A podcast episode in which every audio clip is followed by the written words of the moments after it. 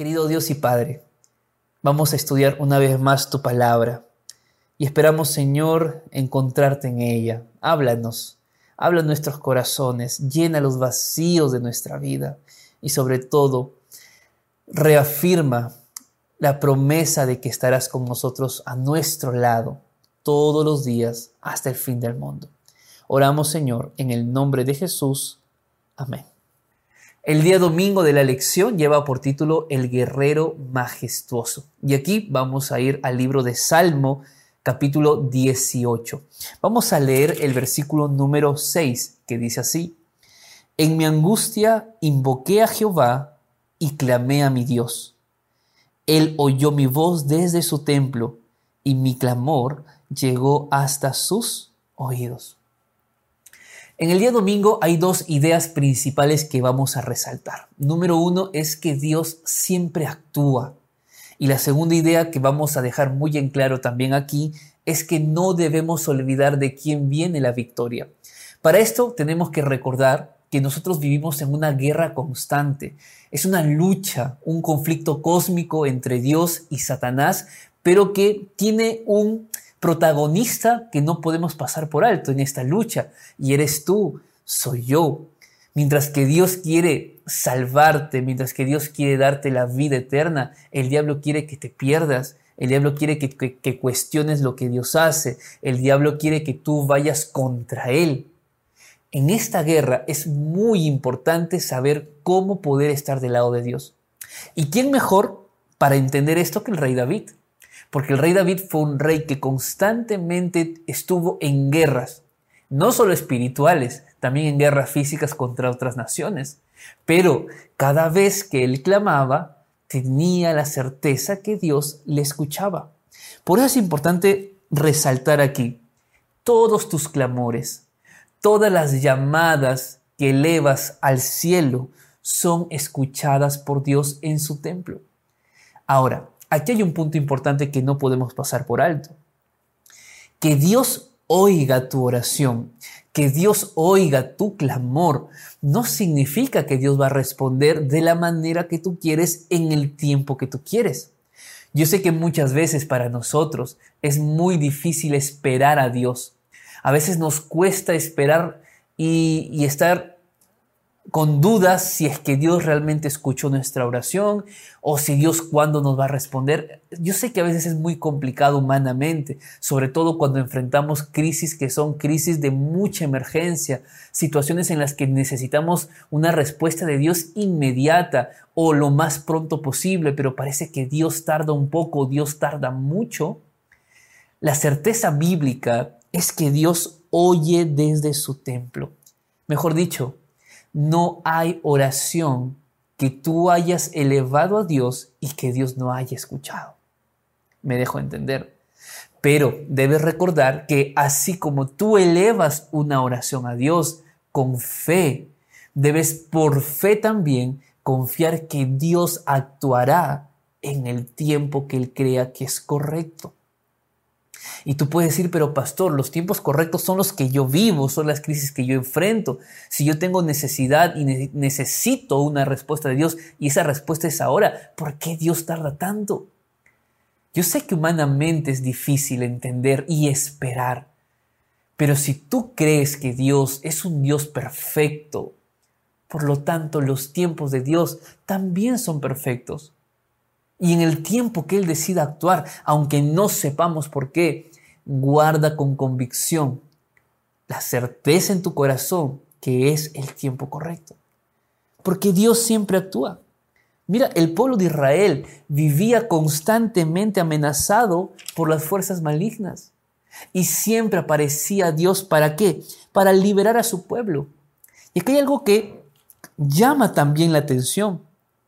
Porque Dios como Dios guerrero que es, la misma palabra guerrero tiene la connotación de alguien valiente, de alguien eh, que no tiene miedo a las cosas, pero también alguien que se, que se aira, pero al mismo tiempo que tiene misericordia.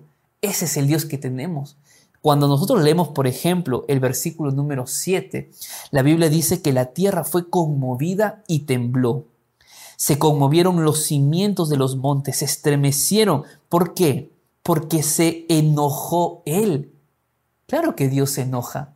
¿Y sabes cuándo Dios se enoja? Cuando hay gente que es mala y que hace sufrir a los hijos de Dios. Cuando hay gente que pisotea a los hijos de Dios. Cuando hay personas que violentan a los hijos de Dios, que oprimen a los hijos de Dios, Dios se enoja frente a esas situaciones.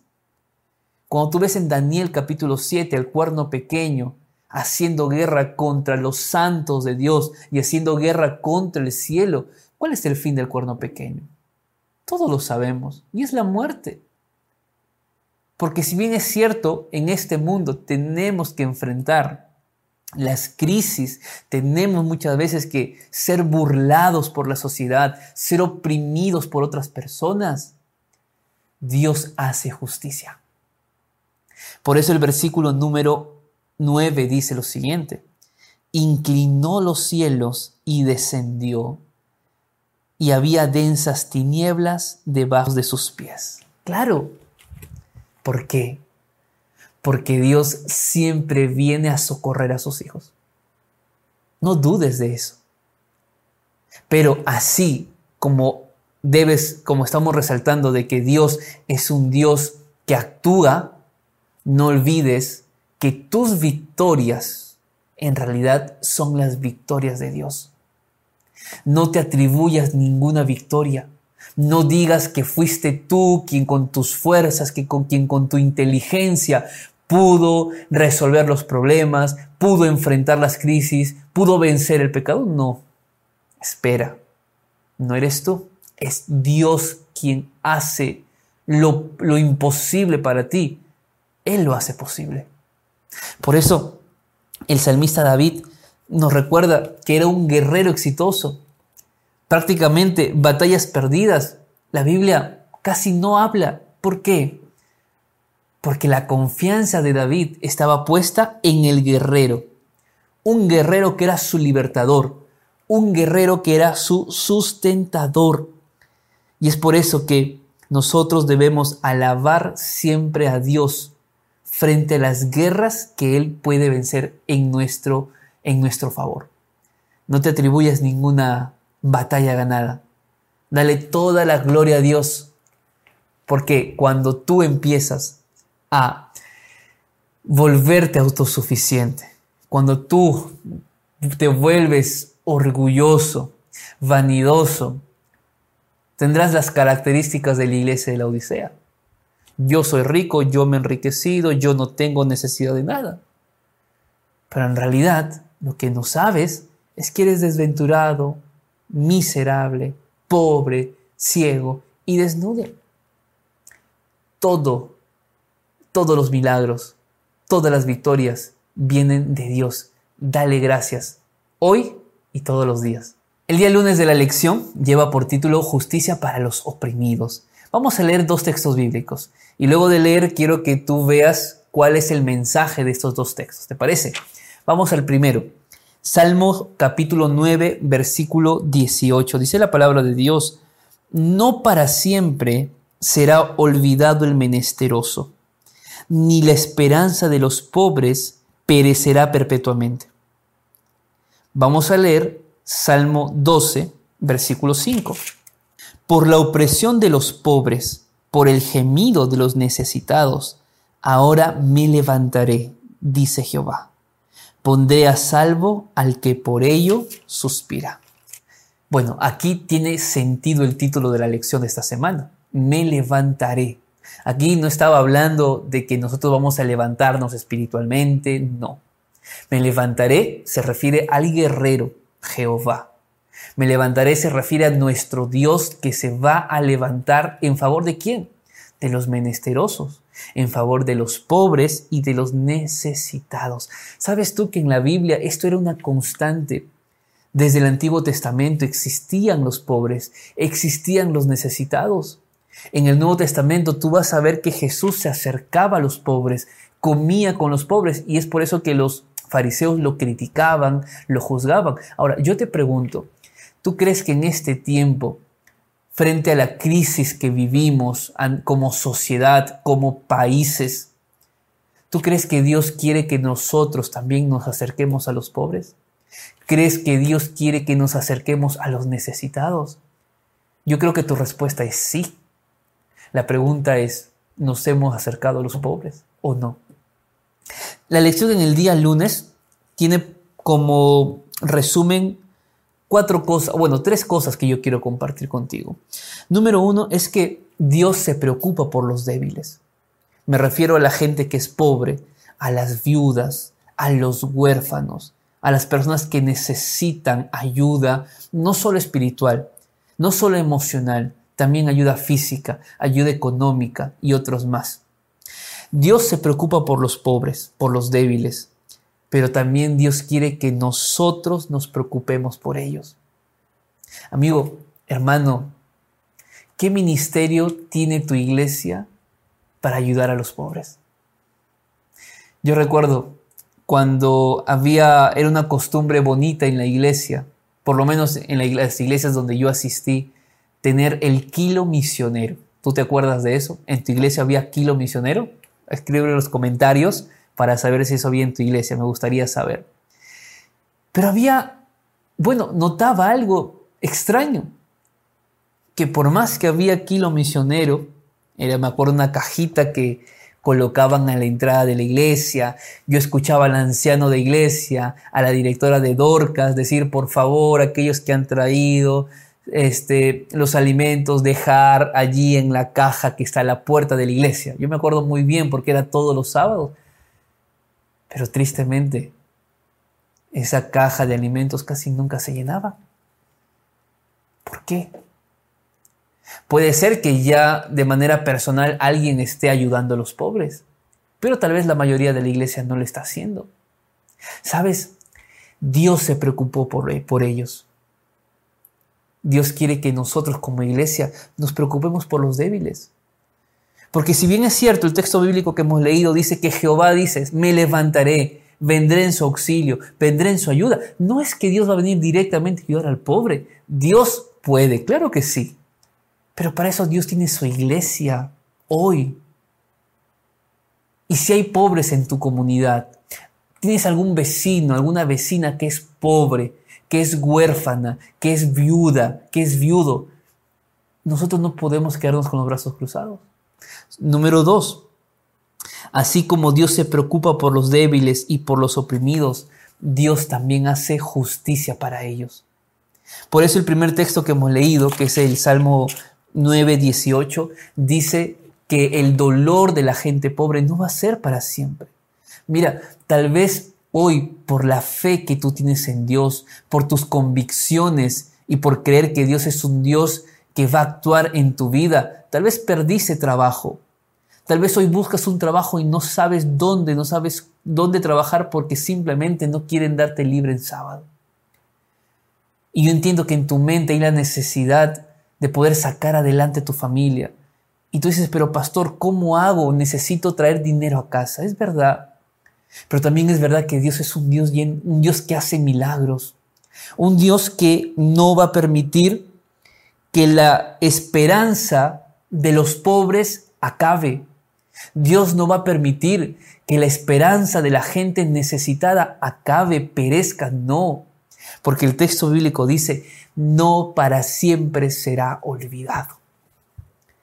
Si tú hoy pasas una crisis financiera, si tú tal vez hoy pasas una crisis laboral, tal vez tienes deudas que pagar y no tienes dinero, tal vez dependes del día a día para, para poder sobrevivir. O tal vez hoy enfrentas alguna lucha personal, emocional, mental. No para siempre será tu sufrimiento. Guarda eso en tu corazón. Ahora, si tal vez tú dices, pastor, gracias a Dios, yo no tengo ningún problema, yo estoy bien, Dios me ha bendecido, Dios ha sido bueno conmigo, tengo algunos problemas, no son mayores. Bueno, por eso Dios colocó entre nosotros a los pobres. No para mirarlos, tampoco para sentir tristeza. ¿Sabes que hay una palabra que a mí me gusta mucho en la Biblia? y es la palabra compasión. Cuando tú lees Marcos, eh, bueno, de hecho, la historia de la alimentación de los 5000 está en los cuatro evangelios, que de paso es el único milagro escrito en los cuatro evangelios. Cuando nosotros leemos Marcos capítulo 6, la Biblia resalta algo acerca de Jesús. El versículo número 34 dice lo siguiente. Salió Jesús y vio una gran multitud y tuvo compasión de ellos porque eran como ovejas que no tenían pastor. Jesús sintió compasión. Pero fíjate en lo siguiente, para que Jesús sienta compasión, humanamente hablando, él tuvo que ver a la multitud. Porque si no ve a la gente, ¿cómo siente compasión por la gente? Y es interesante que para ver a la gente Jesús tuvo que salir a ver a la gente. Es interesante el proceso. Jesús sale, cuando Él sale, observa, y cuando Él observa, ve la necesidad. Y al ver la necesidad de la gente, Él tiene compasión. ¿Qué significa compasión? Compasión significa sufrir con el otro. Compasión no es decir, ay, qué tristeza, a ver si alguien le ayuda, vamos a orar para que Dios haga un milagro. No, compasión, que era un atributo del ministerio de Cristo, era sufrir con el otro. Jesús sufría con los demás, Jesús lloraba con los demás, Jesús se acercaba a los demás, Jesús suplía las necesidades de los demás. ¿Sabes tú cuándo la iglesia va a sentir compasión? Cuando salga para poder ver. Porque si la iglesia no sale, si tu iglesia no sale fuera de las cuatro paredes del templo, ¿qué va a ver si no sale? No, es posible pensar hacer evangelismo solo dentro de la iglesia. La necesidad está fuera también de la iglesia, al frente de la iglesia, a los costados de la iglesia, en tu vecindario. Hay que salir, salir para ver, ver para sentir compasión, para sufrir con el otro, pero sobre todo para suplir la necesidad del otro.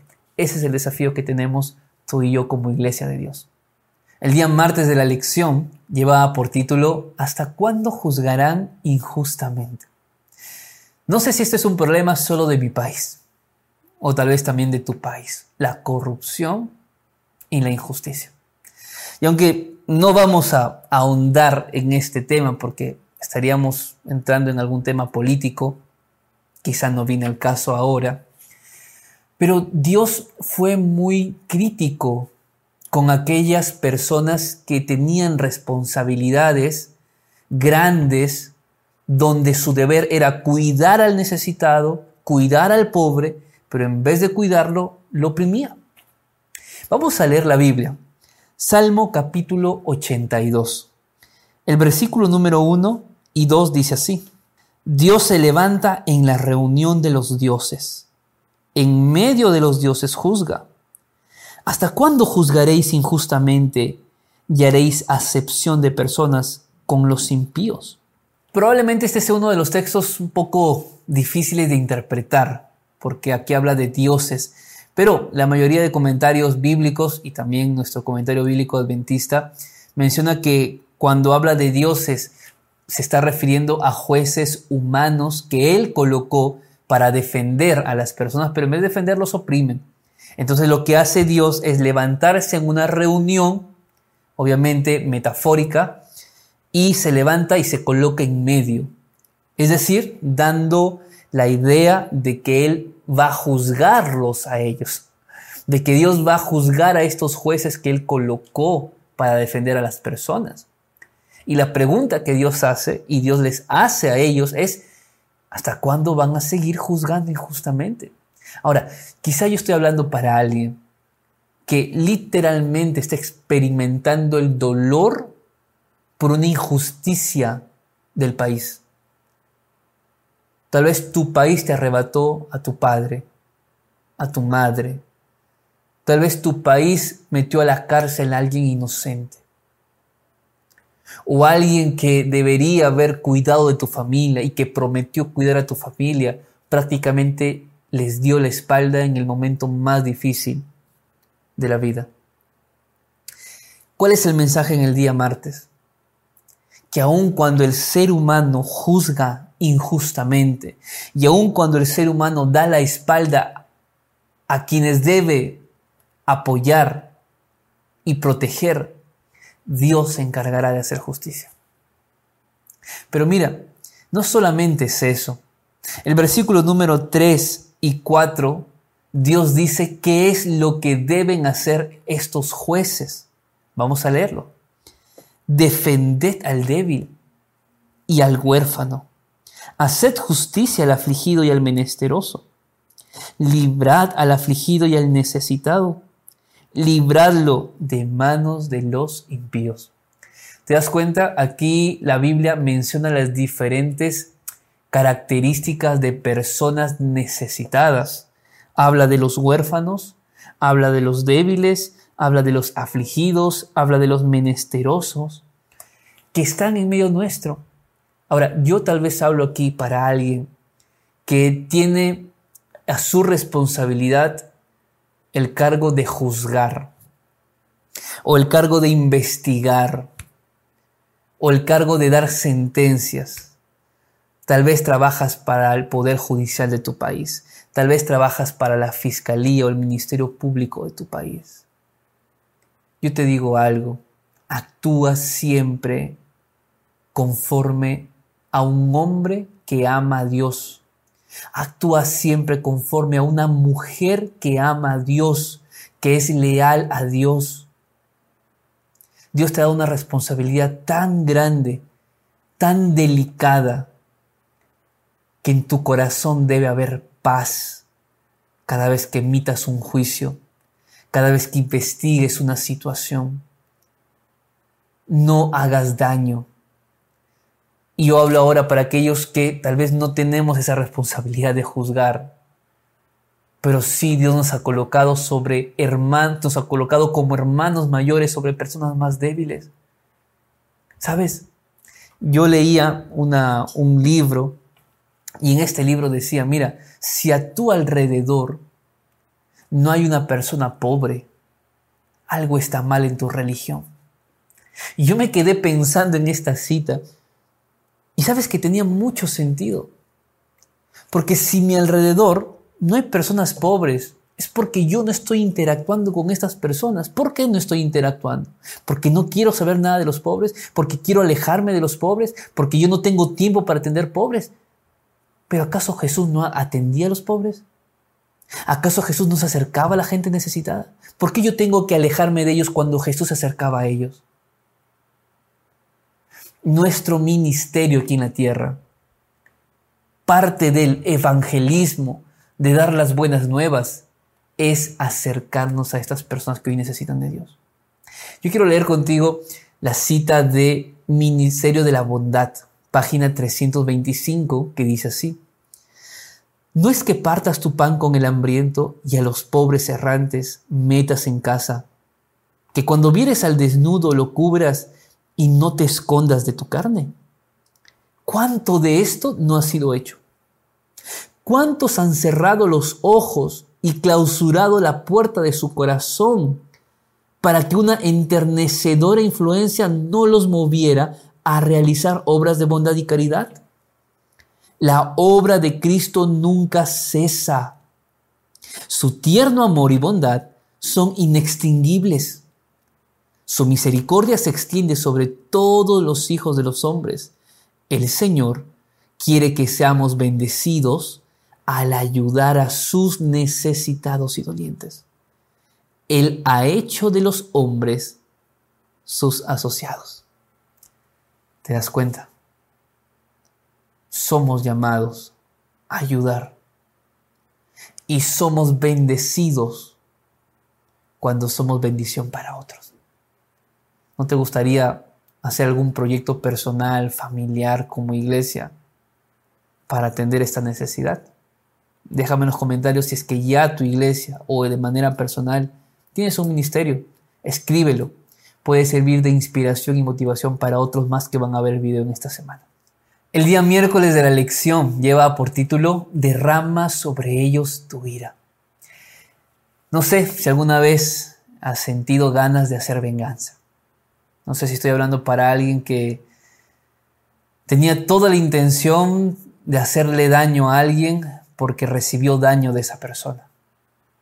Yo sé que hablarlo es más fácil que vivirlo, pero trato de entender si vivir una situación de injusticia y una situación donde quieres cometer venganza por tus propios medios. Personalmente también he vivido situaciones similares y a veces es muy fácil querer que Dios descienda fuego del cielo y consuma a esa persona. ¿Verdad que sí? Hemos tenido esas ideas en nuestros corazones. Yo creo que sí. Entonces, volviéndose él, nos reprendió y les dijo, vosotros no sabéis de qué espíritu sois, porque el Hijo del Hombre no ha venido para perder las almas de los hombres, sino para salvarlas. Yo sé que hay un hilo muy delgado entre hacer justicia con tus manos y dejar que Dios haga justicia. Digo que es un hilo muy delgado porque a veces nuestra impaciencia por querer ver a esa persona sufrir y ver que Dios no hace nada para que esa persona sufra, nos lleva a querer maquinar pensamientos de mal contra aquellas personas que nos han hecho daño. Pero aunque tú no creas y aunque tú no quieras, Dios también murió por estas personas. Y Dios también extiende su misericordia a estas personas. Uno, porque Dios no vino para matar, vino para dar vida. Dios no vino, vino para que la gente se pierda, vino para que la gente perdida sea salva. Y aunque tal vez no sea el mejor discurso para escuchar en estos momentos que estás atravesando una situación difícil, sí debes recordar que Dios hará justicia. Por eso el Salmo capítulo 94, en el versículo número 1, dice lo siguiente. Jehová, Dios de las venganzas, Dios de las venganzas, muéstrate. Deja que Dios haga justicia en tu vida. Deja que sea Él quien se muestre y tenga que hacer lo que deba hacer. ¿Por qué? Porque la justicia que tú quieres hacer con tus manos es una justicia imperfecta. Porque eres un ser humano imperfecto y pecador. La justicia de Dios es perfecta. Mientras que tú vas a juzgar con tus sentimientos y emociones negativas, con todo lo cargado emocionalmente que estás, porque quieres descargar tu ira, tu enojo sobre esa persona, Dios no actúa así. Pero la justicia de Dios esa justicia es perfecta. Y tal vez tú dirás, pero pastor, ¿qué hago mientras Dios hace justicia? ¿O, ¿O, qué voy a hacer hasta que Dios haga justicia? ¿Sabes lo que debes hacer? El versículo número 18 nos da la respuesta y dice, cuando yo decía, mi pie resbala, tu misericordia Jehová me sostenía. En la multitud de mis pensamientos íntimos, tus consolaciones alegraban mi alma. ¿Recuerdas que la semana pasada vimos que frente a las injusticias, el salmista entendió hasta que miró a dónde? Al santuario. No permitas que tu fe resbale frente a estas situaciones. No permitas que tu fe se debilite al no ver a aquellas personas malas sufriendo. No lo permitas. Enfócate en la misericordia de Dios por ti. Tampoco retraigas lo que hay en tu corazón. Es verdad, quizá lo que hoy sientes tal vez no lo vas a comentar aquí en el chat, tal vez no lo vas a hablar públicamente porque son sentimientos muy propios, hasta pueden ser sentimientos muy malos que hay en tu corazón. Y no te juzgo por eso. Pero lo que sí puedes hacer es que en esa multitud de pensamientos íntimos que hay en ti, que sea Dios quien alegre tu corazón, que sea Dios quien te conforte. Pero no dudes de que Él es capaz de hacer justicia frente a la injusticia que tú has vivido. Deja que se encargue Él y vas a ver que tu corazón tendrá paz. El día jueves de la lección lleva por título El juicio de Dios y el santuario. Para hablar de esto hay que entender que no podemos desligar juicio de Dios y santuario, están muy relacionadas. El pueblo de Israel lo entendió. Nosotros tenemos que entender que el santuario no solamente es un lugar de refugio para los oprimidos, para los que sufren injusticia, sino que el santuario también es un lugar de juicio para aquellos que han hecho daño al pueblo de Dios. Vamos a leer primero el Salmo 96, versículos 6 y 10. Alabanza y magnificencia delante de Él, poder y hermosura en su santuario. Decid entre las naciones, Jehová reina. También afirmó el mundo, no será conmovido, juzgará a los pueblos con justicia. Te das cuenta, hay una relación entre santuario y juicio. ¿Por qué? Número uno, porque el santuario revela el plan de salvación. Cuando uno ve lo que significaba el santuario, el propósito que Dios tuvo de morar en su pueblo, de convivir con su pueblo. Cuando nosotros vemos el propósito de las fiestas que el pueblo celebraba, entendemos que Dios quería mostrar a su pueblo la salvación. Por eso es que no solamente había un sacrificio diario o el sacrificio continuo mañana y tarde, donde se ofrecían dos corderos en favor del pueblo, sino que Dios colocaba o instauró un juicio anual, el Yom Kippur o Día de la Expiación. ¿Cuál era el propósito? El propósito era redimir a su pueblo. Pero así como Dios redime a su pueblo, hoy nos encontramos en el juicio, ya en, en las escenas del juicio final. Por eso Daniel 8:14, donde habla de las 2300 tardes y mañanas y, explica que después de 2300 tardes y mañanas el santuario sería purificado. Ese santuario, ¿a qué santuario se refería? Al santuario celestial. El juicio investigador. Por eso, cuando vamos al libro de Apocalipsis, capítulo 14, el mensaje del primer ángel, ¿cuál es? Temed a Dios y dadle gloria. ¿Por qué? porque la hora de su juicio ha llegado. Mejor dicho, hablar de santuario es hablar del juicio de Dios. Por eso, cuando vamos al libro de Daniel, y yo quiero que me acompañes ahora, Daniel capítulo 7, vamos a leer el versículo número 26. ¿Qué nos dice? Pero se sentará el juez y le quitarán su dominio para que sea destruido y arruinado hasta el fin.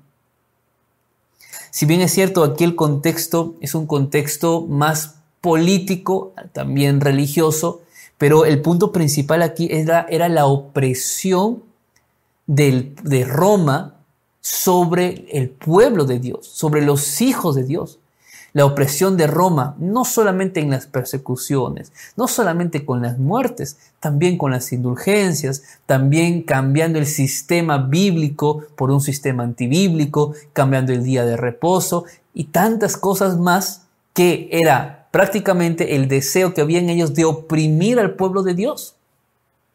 Pero ¿qué nos dice? Que esa opresión tenía un final.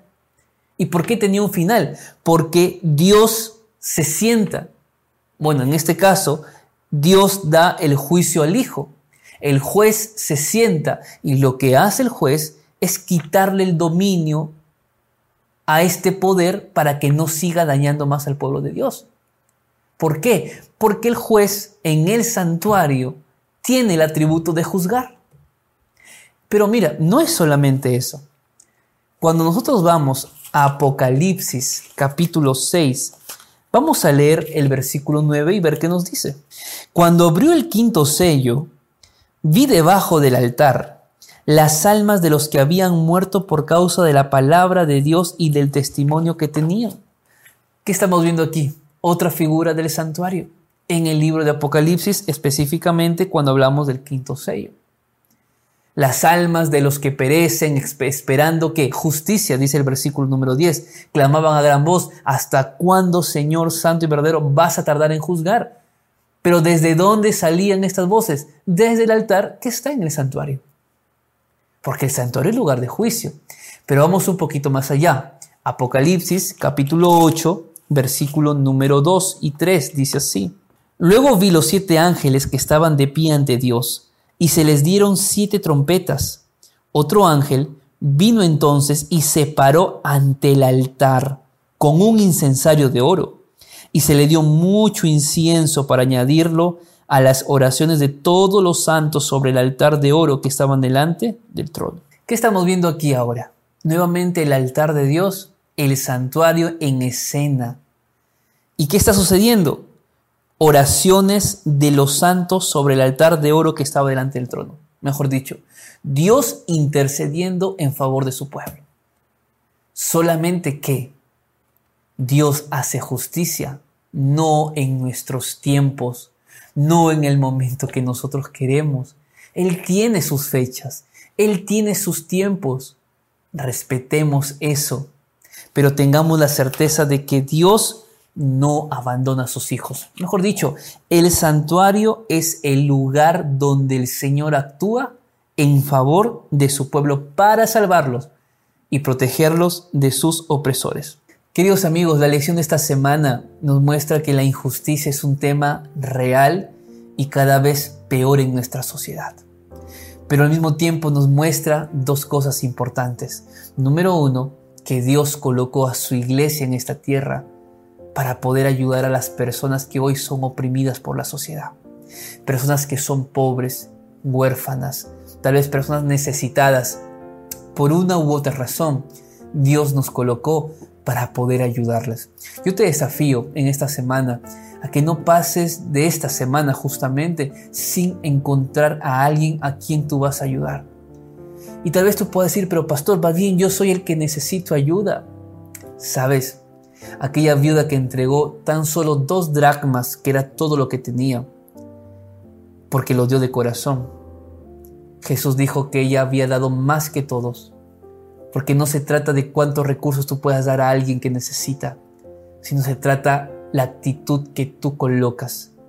Porque como leímos en la cita de Elena de White, Dios puede no solamente ayudarte a ser bendición para otros, sino, que Dios también puede bendecirte cuando eres bendición para los demás.